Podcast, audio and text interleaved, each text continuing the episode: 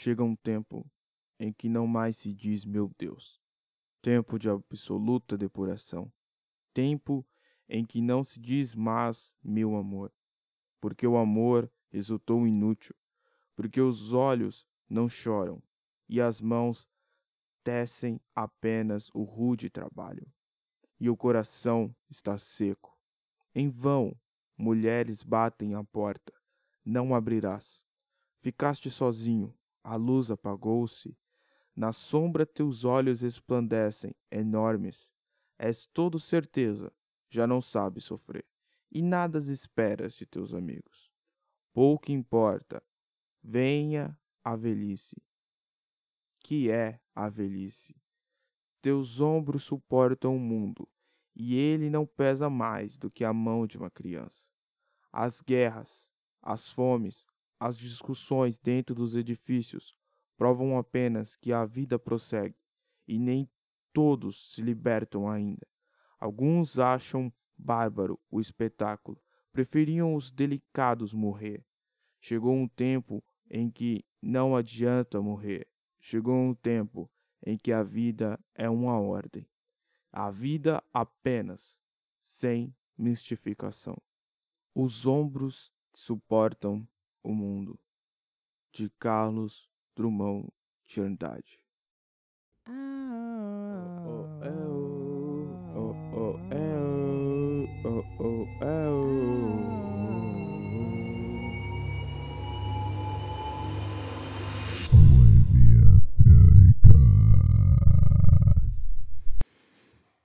Bem, hoje é segunda-feira, eu tô aqui mais uma vez pensando no que gravar, pensando no que fazer. Agora são quase uma hora da tarde. Acabou uma aula, indo para outra. É a vida corrida. E eu tenho que preparar uma apresentação sobre três opções que eu tenho.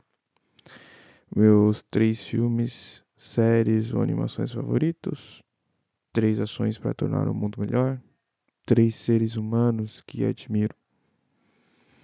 E eu pensei, nossa, isso daria um belo tema para se falar. Quem são meus três filmes e séries favoritos de animações? Se eu for parar pra pensar, eu acho que eu sou fã de cinema, então não tenho só três. Mas com certeza acho que os meus três primeiros estaria Interestelar, provavelmente. Interestelar, muita gente não gosta por causa do final e tal, mas eu acho muito bom. Eu acho um filme que, sei lá, por alguma razão me fez apaixonar por física, me fez pensar, caramba, olha que coisa maluca, olha que coisa incrível. Olha o quanto isso é maravilhoso, cara. Existe um universo de coisas que eu não tô vendo que eu preciso ver. E eu acho que isso me fez gostar de física. Se eu for continuar nesse caminho, talvez eu goste da Origem de Christopher Nolan. Filme bom pra caramba. Tem um plot legal de que você não sabe. O final te deixa na dúvida. É um filme muito bom. Talvez Cidadão Kane eu acho um filme muito bom. Talvez Guerra Infinita. Eu gosto mais do Guerra Infinita do que do Ultimato. O final do Guerra Infinita é maravilhoso. E a cena da Gamora criança é incrível. E eu acho que fala muito mais do que o outro filme, sabe? Daquela ideia de que você conseguiu o que você queria, o quanto te custou, o quanto isso custou para você. Tudo que eu tinha. Isso é inacreditável. Acho que reflete um pouco sobre a minha vida, reflete sobre as ações das pessoas, sobre o objetivo de conseguir alguma coisa, ir além. Isso eu acho que é uma coisa boa e inacreditável para um filme de super-herói falar, sabe? é uma coisa inacreditável. Séries, eu não sei, não assisto muita série. Mas com certeza Dark tá na minha top 3 da lista.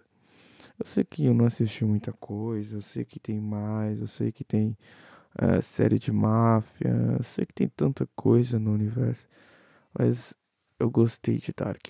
Dark foi uma série que me pegou muito, porque ela foi questionar a ideia de livre-arbítrio, a ideia de existir, a ideia de ser, a ideia de você poder controlar a si mesmo. E é uma coisa muito verdadeira, sabe? se o homem ele ele busca sempre as mesmas coisas, então ele não tem livre arbítrio. Porque eu posso, sei lá, talvez gravar uma tendência daquilo. E aí no caso lá do do Jonas, exatamente isso. Mesmo no presente, no seu tempo, ele quer ficar com a Marta, ele quer salvar a Marta. Se ele for para o mundo B, ele quer estar com a Marta. Ele quer conseguir quebrar o círculo. É o que ele anseia. Se o homem ele tá na vida e o seu barqueador, ou seja, tudo que afeta ele, aquilo que machuca ele, é o que ele vai reagir. Então ele é guiado pela dor e o mar é a vida. Eu acho essa metáfora é, inacreditável. A gente vai entrar nessa questão do livre-arbítrio, do será que o homem ele é realmente livre? Porque ele não é livre dos seus impulsos, ele não é livre das coisas que estão dentro dele, então ele não é livre. Ele não é totalmente livre. Ele é só preso dentro de si, dentro da sua visão de mundo. Então, eu acho sensacional essa ideia. Depois eu fui assistir outros filmes, até o filme que a série é baseada em Donnie Darko. Eu fui assistir, eu achei legal, achei incrível, achei interessante. Uh, outra série com certeza que estaria seria The Office, que eu ri muito, principalmente depois da segunda temporada. É inacreditável. The Office, muito boa. E talvez a série de humor que eu estou assistindo agora, How I Met Your Mother, um sitcom uh, zoado pra caramba, mas fala de novo sobre o que o homem busca.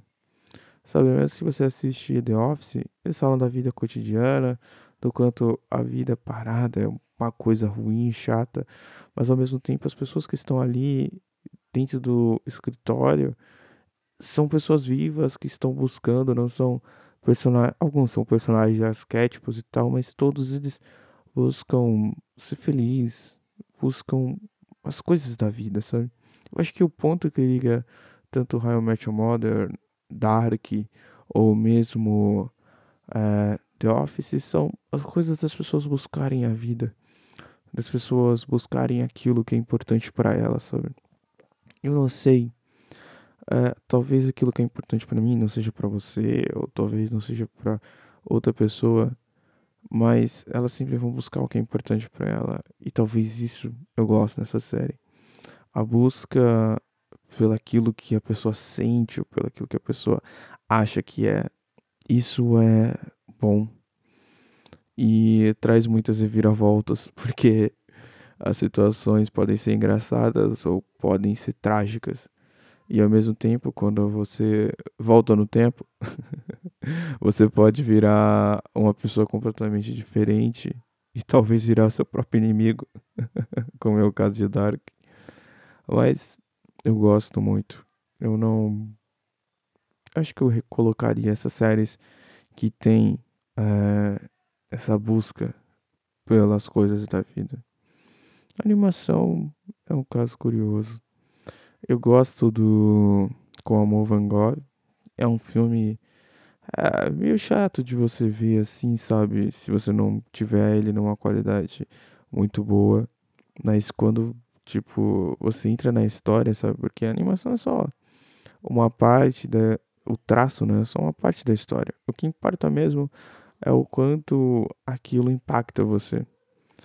E aí, tipo, na categoria de animações eu poderia colocar até séries, talvez. Eu gosto do Rick and Morty.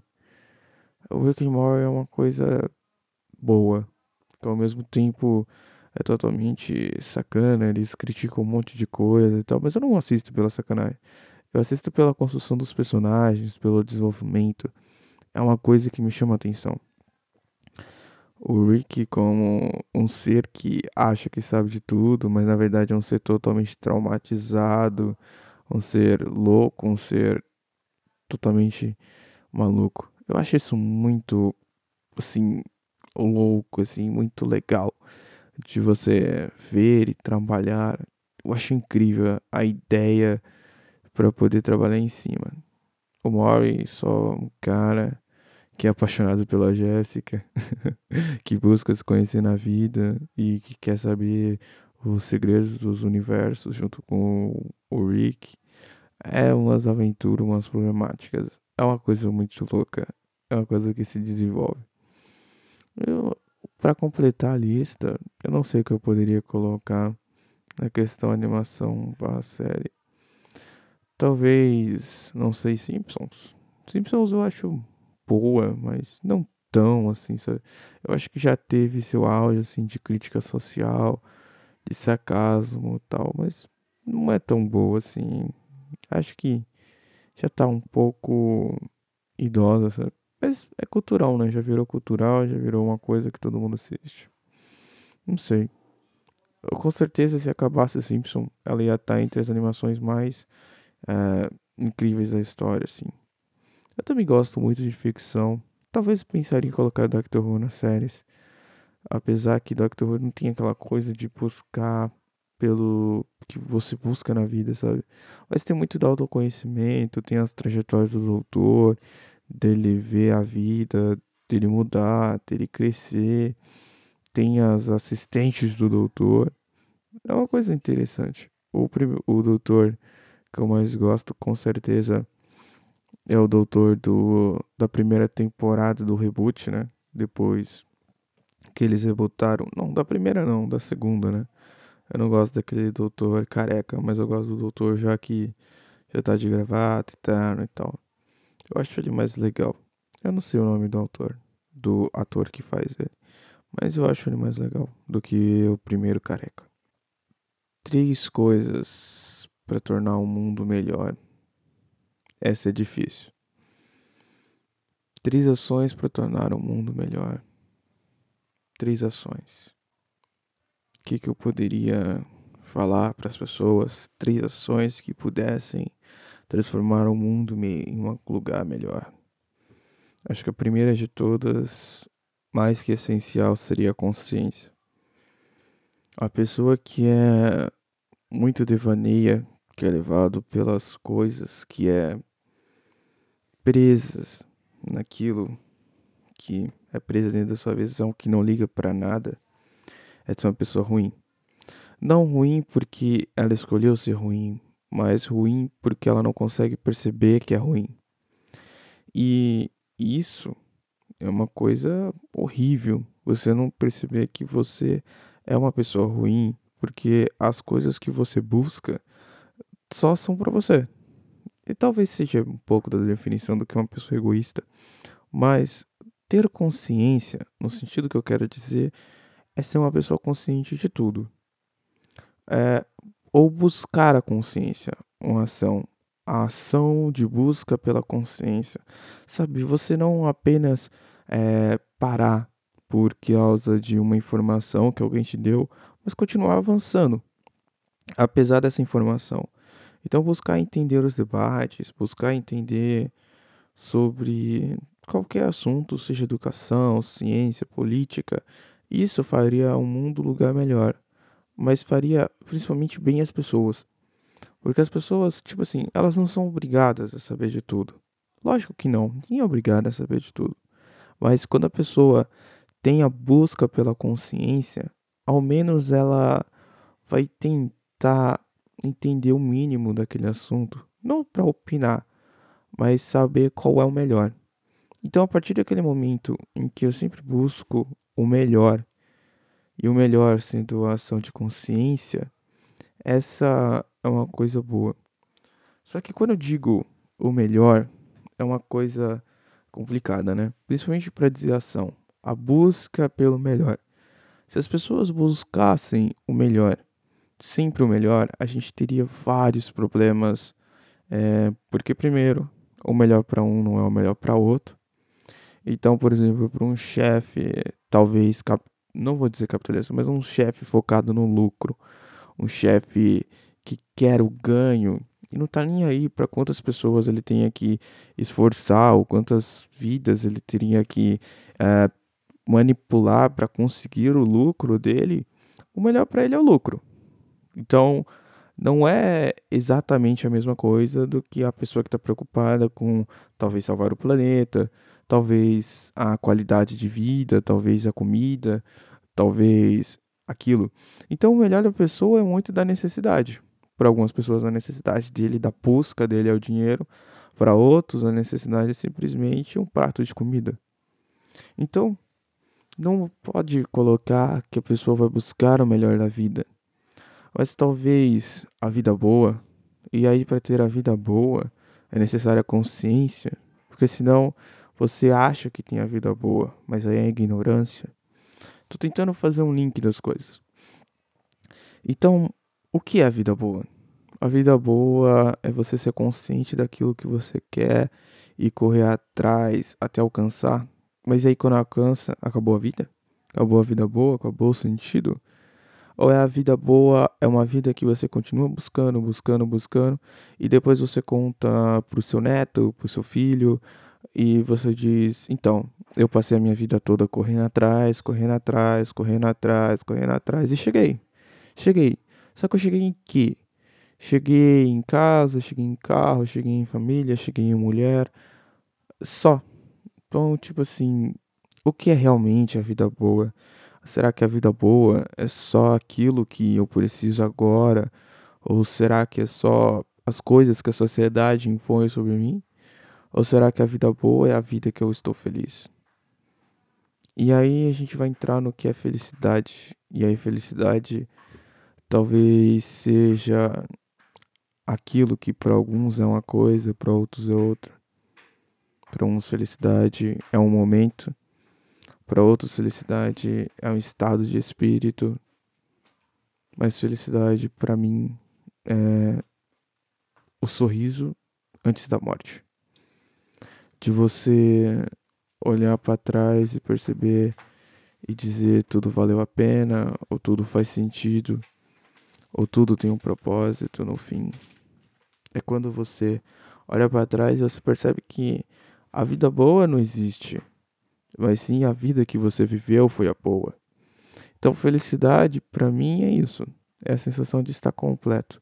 Por isso, essas alegrias que nós temos na vida são alegrias, não são felicidade, são apenas espasmos de sorrisos, vivências, mas a felicidade completa só pode ser completa quando estamos lá, no último suspiro e a gente sorrir.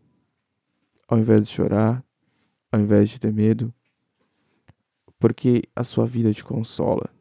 Então, essa é a felicidade plena. Há alguém que vai sempre discordar, mas para mim talvez seja. Para mim, eu acho que essa é a felicidade. De naquele último momento você sorrir e não chorar, e não lamentar e não sofrer. E se as pessoas talvez deviam buscar essa essa vida? Eu acho que sim. Então, se eu tivesse um filho, eu diria: filho, busque o sorriso na hora da morte. Busque uma vida que te deixe feliz, que deixe outras pessoas felizes, que envolvam as pessoas que são importantes para você. Que você consiga caminhar, que você consiga viver, que você seja feliz, que você seja você, que não seja ninguém, que não viva pela base de ninguém. Talvez eu diria isso. Mas isso tudo, essa definição de felicidade, tudo isso para envolver a ação. E aí talvez eu pudesse dizer busque o bem, mas aí eu precisaria dizer o que é o bem e dizer o que é o mal. E talvez se eu for dizer a definição do que é o bem, eu vou dizer que a definição do que é o bem é o que você busca, e a definição do que é o mal é a partir do momento em que você esbarra na, na vontade do outro. Então, então bem vai até vai a sua vontade até que você esbarra na vontade do outro, no princípio moral do outro ou na vida do outro. E aí o mal se torna a partir do momento em que você encontra esse esse limite e você passa ele. Então, a sua vida é pautada pela vida do outro ou pela sua? Pela sua própria escolha ou pela sociedade? E aí nós entramos em vários aspectos, pelo que os desejos dominam o homem, e aí voltamos em tudo num grande loop.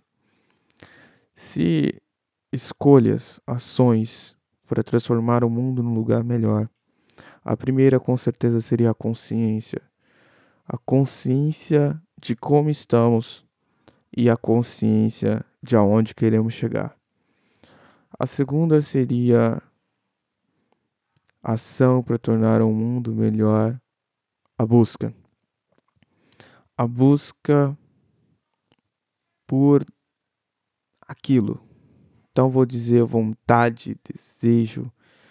Então, vontade e desejo pelo que é melhor seja ele seu, seja ele o bem, seja ele aquilo que as pessoas querem ou que você quer. E por último, a ação, eu vou dizer persistir. Porque por mais que nós idealizamos e tentamos uma coisa, ou entramos e concluímos o debate e sabemos o que agora é o certo, ou o que dizem para nós que é o certo, ou o que é o caminho, ou o que é a verdade, a gente começa a buscar. Só que às vezes a gente para, a gente desiste, às vezes a gente esquece, a gente às vezes olha para trás e finge que não foi nada. Mas se a gente persistir, se a gente continuar, se a gente for, a gente consegue chegar lá. A gente consegue chegar lá no sentido de conseguir ter a percepção das coisas e realizar as coisas. A última pergunta. Três seres humanos que eu admiro. Eu não sei. As pessoas que eu admiro. Posso dizer meu pai pela força de trabalho dele. Posso dizer talvez Malcolm posso dizer Malcolm não, vou, talvez Dr. King. Posso dizer Martin Luther King. Posso dizer Abraham Lincoln. posso dizer Getúlio Vargas. posso dizer qualquer pessoa. As pessoas que eu admiro. Acho que Jesus. Eu admiro Jesus. Por quê? Por que, que eu admiro Jesus? Porque ele fundou, ele pensou diferente, foi um radical, se revoltou contra aqueles que em teoria queriam levantar a moral do povo, mas com o passar do tempo deturparam a lei e construíram para si suas próprias carreiras, ao invés de lidar com aquilo que era a verdade, o amor de Deus. Não, eu admiro Jesus não por isso. Eu admiro Jesus pela pela sorte de conseguir explicar as coisas tão bem, de deixar as coisas simples ao mesmo tempo que totalmente diversas. Jesus, apesar de ser um filho de, de um carpinteiro, ele falou com mestres, ele falou com doutores, ele conseguiu expor pontos, ele conseguiu até refutar ideias.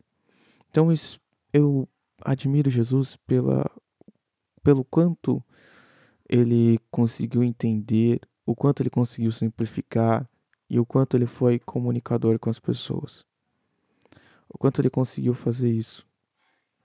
E o quanto que ele influencia a nossa vida até hoje. Seus valores, suas palavras estão em todos os lugares. Acho que eu admiro Jesus por isso. Outra pessoa que eu admiro, eu talvez admire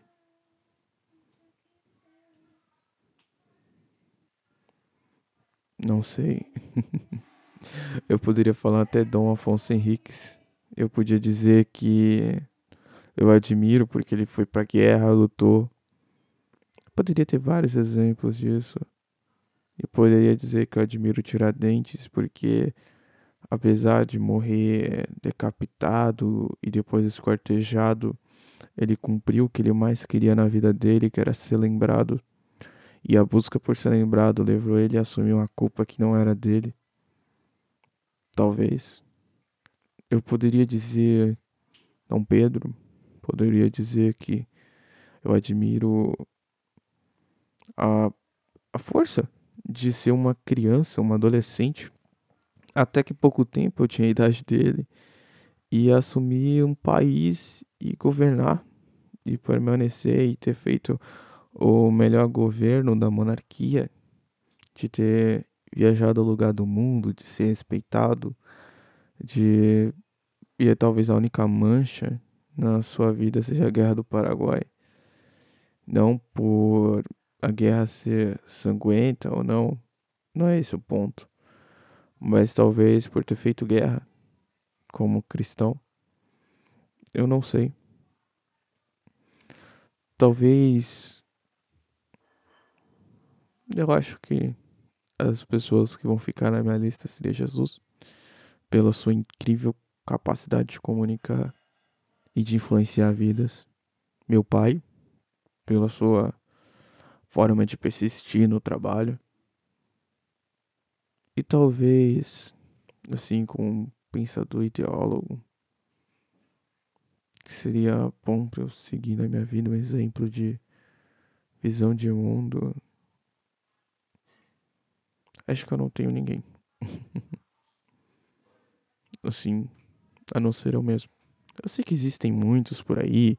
Existe Nietzsche, existe uh, Rousseau, Montesquieu, Descartes. Tantas pessoas com tantas histórias, com tantas informações, com tantas bases, com tantas visões, com tantas coisas que eles dizem sobre o mundo, sobre as pessoas, sobre a vida. E eu não me encaixo nessas visões, eu não vejo ali. Eu gosto de ter as minhas próprias visões. Talvez seja um pouco egocêntrico se eu colocasse eu. Talvez fosse, mas eu não sei. Talvez. Talvez. Talvez seja. Talvez eu seja fã de mim mesmo. ai, ai. Eu gosto dessa ideia. Eu acho muito legal isso. De poder ver e ver essas coisas. Sabe? Tantas pessoas tantas histórias, tantas coisas que falam sobre a vida, sobre a busca de si próprio, sobre influenciar vidas, sobre falar. Tudo isso acho que se pode virar uma palavra só. Uma palavra chamada legado, chamada história, chamada passado. um legado que a gente tenta construir um legado que a gente tenta fazer acontecer, mas nem sempre vai acontecer, nem sempre vai dar certo, nem sempre vai ser do jeito que a gente quer. Mas a gente continua, a gente continua testando. Eu já pensei em parar podcast um monte de vezes, mas eu ainda continuo. Apesar da minha vida estar corrida, apesar dos meus dois cursos, eu sempre coloco um tempinho de vez em quando para falar alguma coisa ou com pessoas, ou sozinho.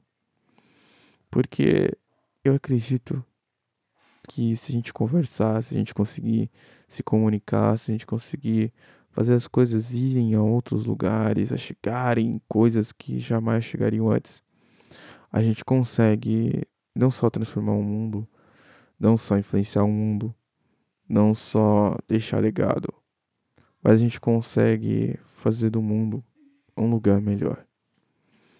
Então, se eu fosse colocar mais uma ação ali para deixar o mundo um lugar melhor, eu ia dizer comunicação.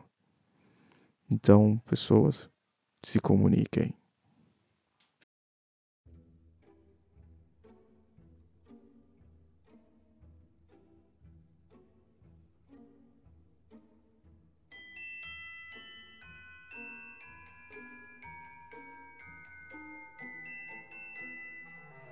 Você ouvinte que chegou até esse ponto, que ouviu até aqui, pense em se inscrever para ficar sabendo por das novidades em episódios melhores, episódios temáticos com temas relevantes para a sociedade, com pessoas conversando sobre isso e muito mais. Então se inscreve e comenta. Até a próxima.